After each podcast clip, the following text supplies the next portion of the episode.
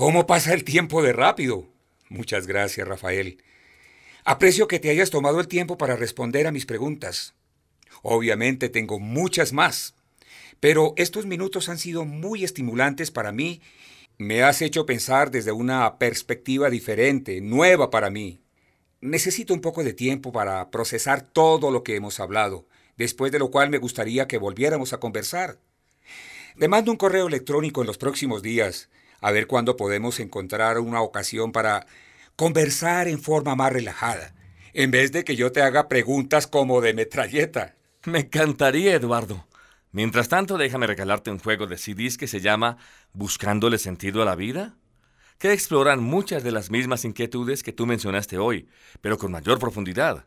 Es una serie de 12 conversaciones en 6 CDs con diálogos entre dos amigos de más o menos 30 minutos cada uno. Uno de ellos es un escéptico y el otro es un creyente en Dios. Me encantaría. ¡Qué buena idea! Podría escucharlos en el auto o cuando estoy en el gimnasio. Cuando acabe de escuchar un par de estas conversaciones, tal vez podría llamarte o mandarte un mensaje para establecer la oportunidad para la próxima conversación. Me parece fantástico, Eduardo. Para mí ha sido un gusto conversar contigo. Tus preguntas eran muy buenas sobre asuntos con los cuales yo mismo he luchado durante años. Y, ¿sabes? Me encantaría que nos reuniéramos de nuevo en un futuro no muy lejano. Bueno, que estés muy bien, Eduardo. Espero tu llamada.